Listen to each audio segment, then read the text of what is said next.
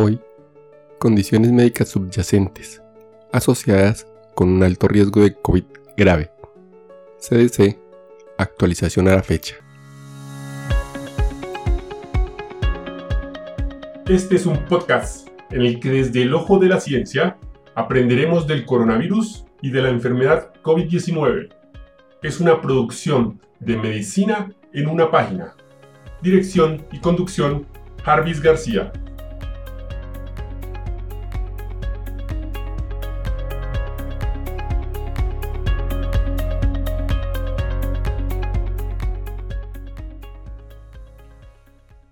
El 13 de mayo del 2021, en su página web, el Centro para el Control y Prevención de Enfermedades proporciona un resumen basado en la evidencia de pacientes con afecciones médicas subyacentes que tienen un mayor riesgo de desarrollar resultados graves de COVID-19. Los resultados graves se definen como hospitalización, ingreso en la unidad de cuidados intensivos, intubación o ventilación mecánica o muerte. Los CDC nos cuentan sobre todo estudios preimpresos y publicados que se incluyeron en una revisión de literatura realizada por expertos de la materia. El resumen de la información refleja la evidencia actual con respecto a las condiciones médicas subyacentes y está destinado a ayudar a tomar decisiones informadas sobre la atención de pacientes y aumentar la conciencia del riesgo entre sus pacientes. La revisión de factores asociados con la muerte relacionada con COVID-19 se direccionó en tres objetivos documentales que incluyeron 1. El más grande estudio realizado en Estados Unidos donde se utilizó datos de la atención médica de primer nivel, que presenta aproximadamente el 20% de todas las admisiones de pacientes hospitalizados en los Estados Unidos desde el 2000. Este estudio de cohorte retrospectivo de 64.781 pacientes con COVID-19 incluyó tanto a pacientes hospitalizados como a pacientes ambulatorios con COVID-19 diagnosticado en el laboratorio entre el 1 de abril y el 31 de mayo del 2020. La base de datos incluía informes de 592 hospitales de cuidados intensivos en los Estados Unidos. El estudio se diseñó para examinar los factores de riesgo asociados con la mortalidad intrahospitalaria. 2. El más grande estudio realizado en Reino Unido donde se utilizó datos de OpenSafety, una plataforma de análisis de salud que cubre el 40% de todos los pacientes en Inglaterra. Se utilizaron registros de atención primaria de 17.278.392 adultos con 10.926 muertes relacionadas con COVID-19, desde el 1 de febrero del 2020 hasta el 6 de mayo de 2020, para examinar los factores asociados con la muerte relacionada con COVID-19. Este estudio proporciona datos sobre las indicaciones clínicas de la gravedad de las afecciones médicas subyacentes. Y 3. La revisión de casi 20 artículos más. Ahora sí, vámonos con las conclusiones de las revisiones, donde la resumen en 23 hallazgos principales. 1. Cada día estamos aprendiendo más sobre los factores de riesgo y los resultados graves de COVID-19. 2. La edad es el factor de riesgo más importante para los resultados graves de COVID-19. 3. Aproximadamente 54.1 millones de personas de 65 años o más residen en los Estados Unidos.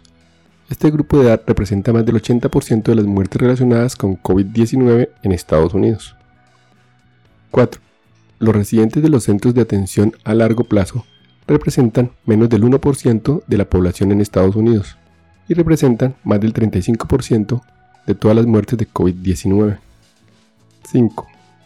Los adultos de cualquier edad con ciertas afecciones médicas subyacentes tienen un mayor riesgo de contraer la enfermedad grave por COVID-19.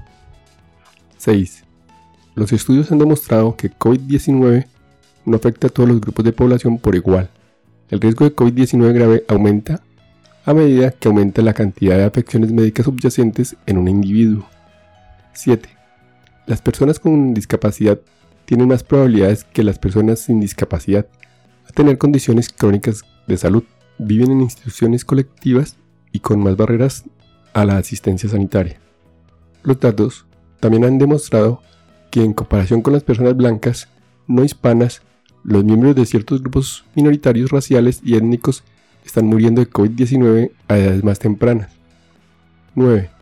Según los datos de mortalidad del Sistema Nacional de Estadísticas Vitales de la CDC, se estima que ocurrieron 299.028 muertos en exceso desde finales de enero hasta el 3 de octubre del 2020 en los Estados Unidos, con 198.081 pacientes muertos atribuibles directa o indirectamente al COVID-19. 10. Los mayores aumentos porcentuales de la mortalidad se produjeron entre los adultos entre 25 y 44 años y entre las personas hispanas o latinas. 11. El 29.9% de los pacientes hospitalizados y el 74.9% de los pacientes ambulatorios diagnosticados con COVID-19 no tenían comorbilidades como se definieron en el estudio. 12. Las comorbilidades más frecuentes fueron hipertensión 46.7%, hiperlipidemia 28.9%, diabetes 27.9% y enfermedad pulmonar obstructiva crónica 16.1%. 13. Se ingresaron a la UCI 19.4% de pacientes hospitalizados. 14. 5.628 pacientes, o sea el 15.9% de pacientes hospitalizados recibieron ventilación mecánica invasiva. 15. 7.355, o sea 20.3% de los pacientes hospitalizados fallecieron en el hospital. 16. La edad muy avanzada fue el factor de riesgo más fuertemente asociado con la muerte. 17. El riesgo de mortalidad hospitalaria fue mayor en el aumento del número de condiciones comórbidas entre los pacientes con COVID-19 que fallecieron. Hubo una mayor prevalencia de todas las comorbilidades que entre los pacientes que sobrevivieron.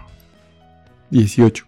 La puntuación del índice de comorbilidad de Churchill-Dayot se utilizó para evaluar las comorbilidades basadas en los pacientes con COVID-19.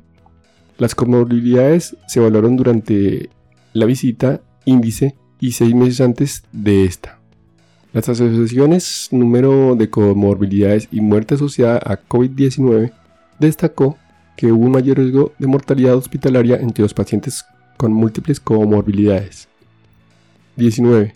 Las comorbilidades preexistentes asociadas significativamente con mayores probabilidades de mortalidad hospitalaria y que porcentaje aumentaron fueron tumor sólido de mediastino, aumentó 57%, historia de infarto agudo miocardio, aumentó 47%, enfermedad cerebrovascular, aumentó 39%, insuficiencia cardíaca congestiva, aumentó 37%, hemiplegia, aumentó 34%, Cualquier neoplasia maligna aumentó 27%.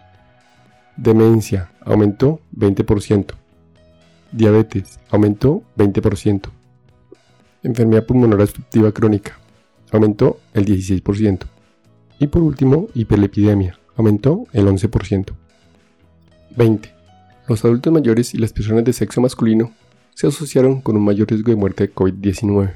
Las personas negras o las personas de raza del sur de Asia también se asociaron con un mayor riesgo de muerte por COVID-19. 22. Una razón de riesgo ajustada para los mayores de 80 años en comparación con una de 50 a 59 años, la edad fue el factor de riesgo más importante. 23. Las condiciones subyacentes que se asociaron con la muerte de COVID-19 se encuentran a continuación utilizando el valor de razón de riesgo, el RR. La lista es Trasplante de órganos sólidos. Frente a ninguno. RR35. Neoplasia maligna hematológica. Versus ninguna. RR 2.8. Otra enfermedad neurológica. RR 2.5. Función renal reducida. Versus ninguna. RR 2.5. Otra condición inmunosupresora. Frente a ninguna. RR 2.8. Accidente cerebrovascular o demencia. RR 2.1. Diabetes versus ninguna, RR19. Enfermedad hepática, frente a ninguna, RR17. Enfermedad respiratoria, excluida el asma, frente a ninguna, RR16. Artritis reumatoidea, lupus o psoriasis, frente a ninguna, RR119. Enfermedad cardíaca crónica, RR117. Asma, frente a ninguna, RR099. Presión arterial alta versus la presión arterial normal, RR089. Ahora revisaremos la clasificación en cuatro grupos de las afecciones médicas subyacentes asociadas con un alto riesgo de COVID grave. Según su nivel de evidencia, los documentos revisados fueron así. El Centro para el Control y Prevención de Enfermedades proporciona una lista actualizada del 13 de mayo de 2021 en su página web sobre las afecciones subyacentes de alto riesgo, basada en lo que se ha informado en la literatura y el nivel de evidencia del riesgo de resultados graves de COVID-19. Las actualizaciones de la lista de afecciones médicas subyacentes de alto riesgo que ponen a los adultos de cualquier edad en mayor riesgo de enfermedad grave por COVID-19 se basaron en evidencia de informes publicados, artículos científicos publicados y no publicados, además de otros datos internos. Esta lista de condiciones se clasificó en cuatro grupos principales según el método de estudio utilizado en los análisis de los momentos de revisión. Primer grupo. Comorbilidades respaldadas por metaanálisis. Revisiones sistemáticas definidas como que tienen asociación significativa con el riesgo de enfermedad grave por COVID-19, en al menos un metaanálisis o revisión sistemática. La lista fue cáncer, enfermedad cerebrovascular, enfermedad renal crónica, EPOC, diabetes mellitus, afecciones cardíacas, obesidad, embarazo y tabaquismo. Segundo grupo, comorbilidades que están respaldadas principalmente por estudios observacionales. Estos pueden incluir una revisión sistemática o un metaanálisis que presente una afección en un grupo más grande de enfermedades, por ejemplo trasplante de riñón o categoría de trasplante de órganos sólidos o de células madre sanguíneas. La lista fue niños con ciertas condiciones subyacentes, síndrome de Down, VIH, condiciones neurológicas, sobrepeso, enfermedad de células falciformes, trasplante de órganos sólidos, trastorno de uso de sustancias, uso de corticosteroides, enfermedades pulmonares. Tercer grupo, comorbilidades que están respaldadas principalmente por series de casos, informe de casos, o si el diseño de otro estudio. El tamaño de muestra es pequeño y no había una revisión sistemática o metaanálisis disponible para revisar, definido como tener una asociación en uno o más estudios de series de casos. Si hay estudios de cohortes o de casos y controles, el tamaño de la muestra fue pequeño. Las condiciones incluidas pueden ser menos comunes. En este caso la lista fue fibrosis quística y talasemia. Y cuarto grupo, comorbilidades que están respaldadas por evidencia mixta, definidas como tener una asociación en al menos de un metaanálisis o revisión sistemática, y estudios o revisiones adicionales que llegaron a conclusiones diferentes sobre el riesgo asociado con una condición. En este caso, la lista fue asma, hipertensión, inmunodeficiencias y enfermedad del hígado. Y hasta aquí el episodio de hoy. No olviden pasar por la descripción donde dejo los links para mejor revisión del tema. Chao, chao.